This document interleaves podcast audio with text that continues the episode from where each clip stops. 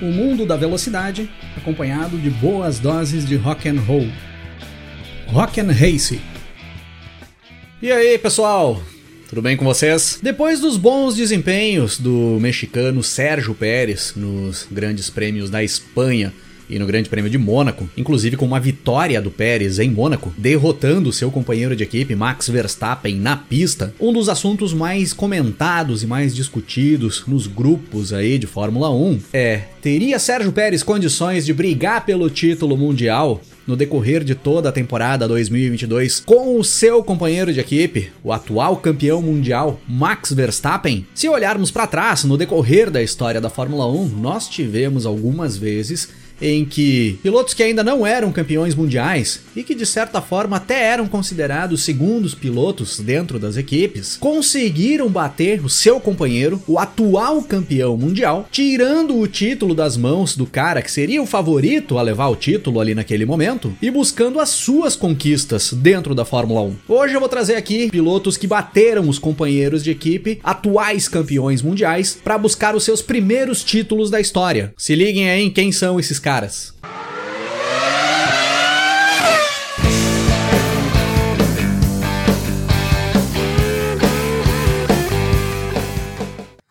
Primeira temporada de Fórmula 1 da história, lá no ano de 1950, foi dominada pela equipe Alfa Romeo. Ninguém conseguia bater de frente com as alfetas ali naquele início de Fórmula 1. Eram sem dúvidas os melhores carros de competição da época e todas as outras equipes se inspiravam naquele projeto da Alfa Romeo para fazer os seus carros. E dentro da Alfa Romeo, dois nomes se destacavam demais ali naquela primeira temporada: o italiano Giuseppe Farina e o argentino Juan Manuel Fangio, dois nomes já muito conhecidos na época no automobilismo mundial. E nessa primeira temporada de Fórmula 1 da história deu Giuseppe Farina. O italiano conquistaria ali o primeiro título mundial da história da Fórmula 1 e o seu primeiro e único título mundial, batendo exatamente o argentino Juan Manuel Fangio em disputa direta. Foram três vitórias para o Giuseppe Farina e três vitórias para o Juan Manuel Fangio no decorrer do ano, das sete etapas que integravam o calendário do campeonato mundial, sendo que a sétima etapa, a única etapa que a Alfa Romeo não venceu, foi as 500 milhas de Indianápolis Indianápolis, que integrava o calendário da Fórmula 1 só de forma protocolar, pois nessa época aí os pilotos que participavam da Fórmula 1 ali no calendário europeu nem iam disputar as 500 milhas nos Estados Unidos. Somente em alguns anos alguns pilotos iam. Então podemos dizer que das seis etapas do Campeonato Mundial de 1950, a Alfa Romeo venceu todas, com Farina vencendo três e o Fangio vencendo três. Nas três corridas que o Fangio não venceu, o Fangio abandonou, enquanto Giuseppe Farina conseguiu pontuar com um quarto lugar em uma das etapas em que ele não venceu e acabou somando 30 pontos no final do ano contra 27 pontos do argentino. Em 1951, os dois pilotos seguiam dentro da Alfa Romeo, agora com Giuseppe Farina como o atual campeão mundial e Juan Manuel Fangio como desafiante. Em 1951 não teve para ninguém. O Fangio botou o campeonato embaixo do braço e levou de lavada. Venceu novamente três etapas e deixou bem para trás o Giuseppe Farina, seu companheiro de equipe e atual campeão mundial, que conquistou apenas uma vitória no decorrer do ano. Era ali a conquista do primeiro título mundial de Juan Manuel Fangio e era também o primeiro piloto da história que derrotava o seu companheiro de equipe, que era o atual campeão mundial.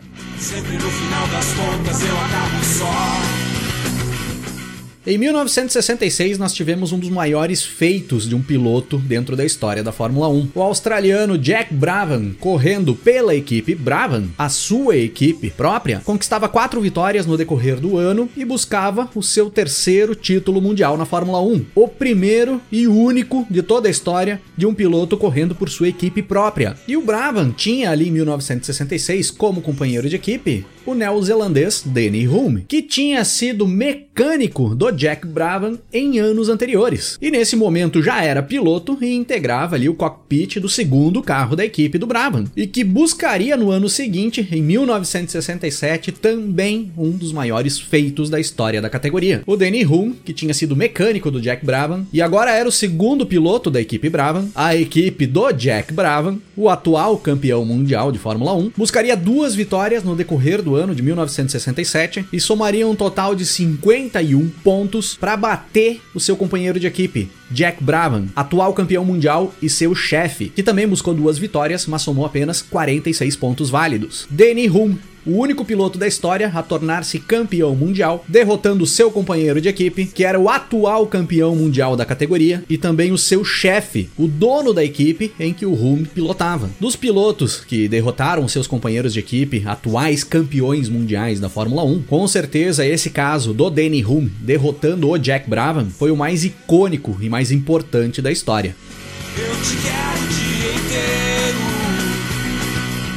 Na temporada de 1984, o francês Alain Prost fazia a sua primeira temporada correndo pela equipe inglesa McLaren, como companheiro de equipe do já bicampeão mundial, o austríaco Nick Lauda. As McLarens Porsche, naquele ano, dominaram o campeonato mundial e tivemos uma disputa direta pelo título mundial entre o Lauda e o Prost. Título que foi definido lá no final do ano, na última etapa da temporada, nas últimas voltas da última etapa da temporada, no Grande Prêmio de Portugal, com o Nick Lauda conquistando o título em cima do seu companheiro de equipe, o francês Alain Prost, por apenas meio ponto. O Lauda teve um total de 5 vitórias no decorrer de 1984 e fez um total de 72 pontos. O Prost venceu 6 provas, uma mais do que o Lauda, mas somou 71 pontos e meio. Lembrando que o Prost acabou ficando com esses pontos quebrados por conta daquele Grande Prêmio de Mônaco de 84, em que a prova foi encerrada antes dos pilotos pilotos percorrerem pelo menos 75% da distância total do percurso. Ali foi uma vitória conquistada pelo Alan Prost, que ao invés de render os 9 pontos totais da vitória, rendeu 4 pontos e meio. E aí em 1985 a McLaren mantinha nos seus cockpits o austríaco Nick Lauda, agora tricampeão mundial e atual campeão mundial da Fórmula 1, e o francês Alain Prost. Só que em 1985 não teve para ninguém. O Prost sentou no carro número 2 da McLaren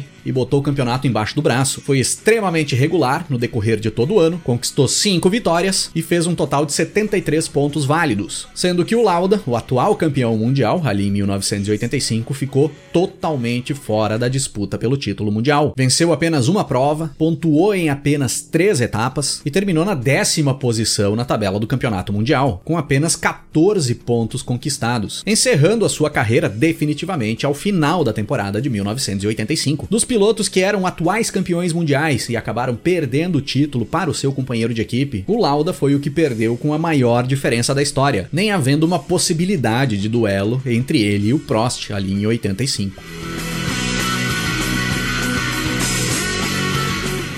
E a história mais recente de um piloto que derrotou o seu companheiro de equipe e atual campeão mundial da Fórmula 1 foi agora há pouco tempo, na temporada de 2016. Após alguns anos já como companheiros de equipe, dentro da equipe Mercedes, o inglês Lewis Hamilton e o alemão Nico Rosberg disputavam em 2015 o título mundial da categoria, sendo que o Hamilton já era bicampeão mundial, tinha sido campeão em 2008 e em 2014. Em 2015 buscaria 10 vitórias no decorrer do ano contra 6 vitórias do seu companheiro de equipe, o Nico Rosberg, somando um total de 381 pontos contra 322 do Nico. Era o tricampeonato do inglês Lewis Hamilton, ali em 2015, mais uma vez derrotando o seu companheiro de equipe, Nico Rosberg, assim como tinha acontecido no ano anterior, em 2014. Mas em 2016, o Rosberg entra na pista decidido a mudar essa história. No início da temporada foram quatro vitórias consecutivas para o alemão. E aí, com o inglês Lewis Hamilton tentando se recuperar no campeonato e buscando buscar a ponta da tabela do Mundial, começam os enroscos entre os dois, com uma batida espetacular no Grande Prêmio da Espanha, em Barcelona, uma briga ferrenha na Áustria com os dois batendo carros nas últimas voltas da corrida, voando pedaço de carro para tudo que é lado e cruzando a linha de chegada com os carros despedaçados, caras fechadas no paddock e clima tenso entre os dois, até então,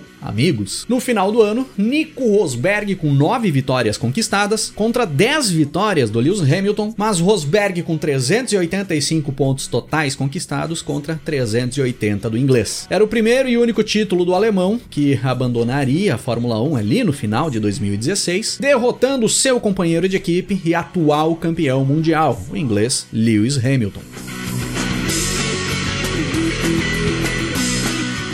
E agora, após esse início de temporada de 2022, muitos estão enxergando um possível duelo pelo título mundial entre Max Verstappen piloto da Red Bull e atual campeão mundial, e Sérgio Pérez, considerado o segundo piloto dentro da equipe e que busca o seu primeiro título mundial dentro da categoria. Qual a opinião de vocês? Teremos uma disputa pelo título mundial entre Max Verstappen e Sérgio Pérez? A equipe Red Bull vai liberar os dois pilotos para brigarem por posições na pista? O Sérgio Pérez tem braço para buscar desempenho suficiente para derrotar o Max Verstappen, que já foi campeão mundial e é o atual campeão mundial da temporada?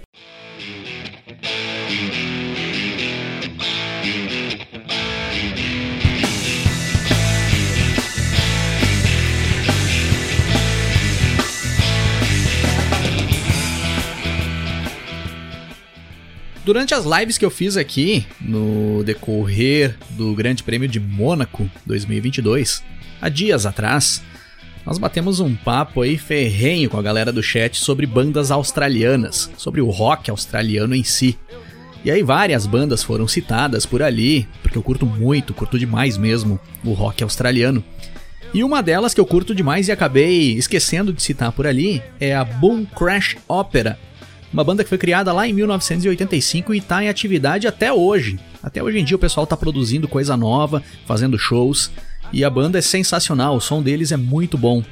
Então, para essa galera aí, que a gente trocou uma ideia aí sobre bandas australianas, eu vou rodar aqui hoje um Boom Crash Opera. Fiquem aí com Dancing in the Storm. Se liguem aí no som e procurem aí nas plataformas que vale a pena curtir. O bom e velho rock and roll. Rima com chuveiro. Entra a noite e madrugada. Eu quase enlouqueço. Eu volto a ouvir acordes de escala.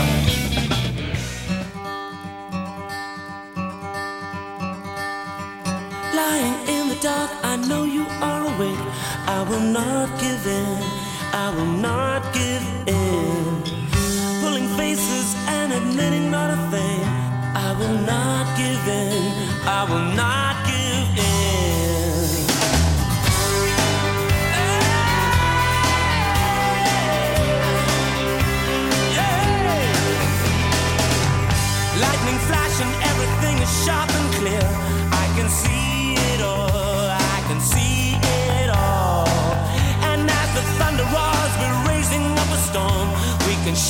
it down,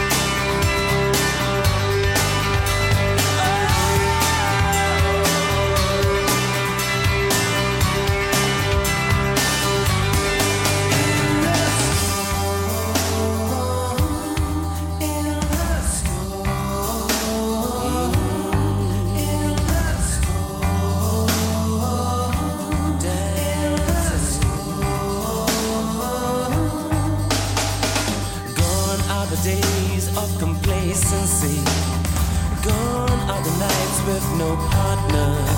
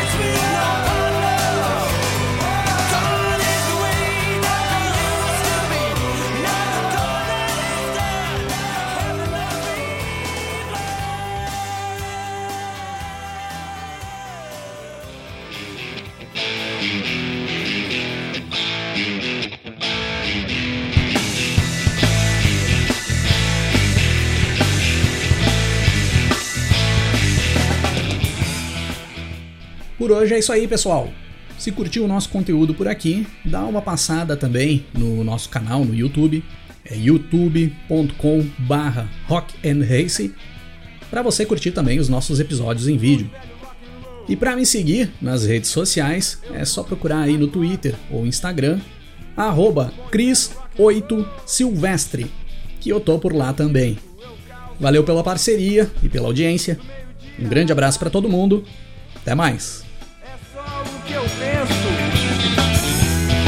Começo a ouvir acordes, escalas.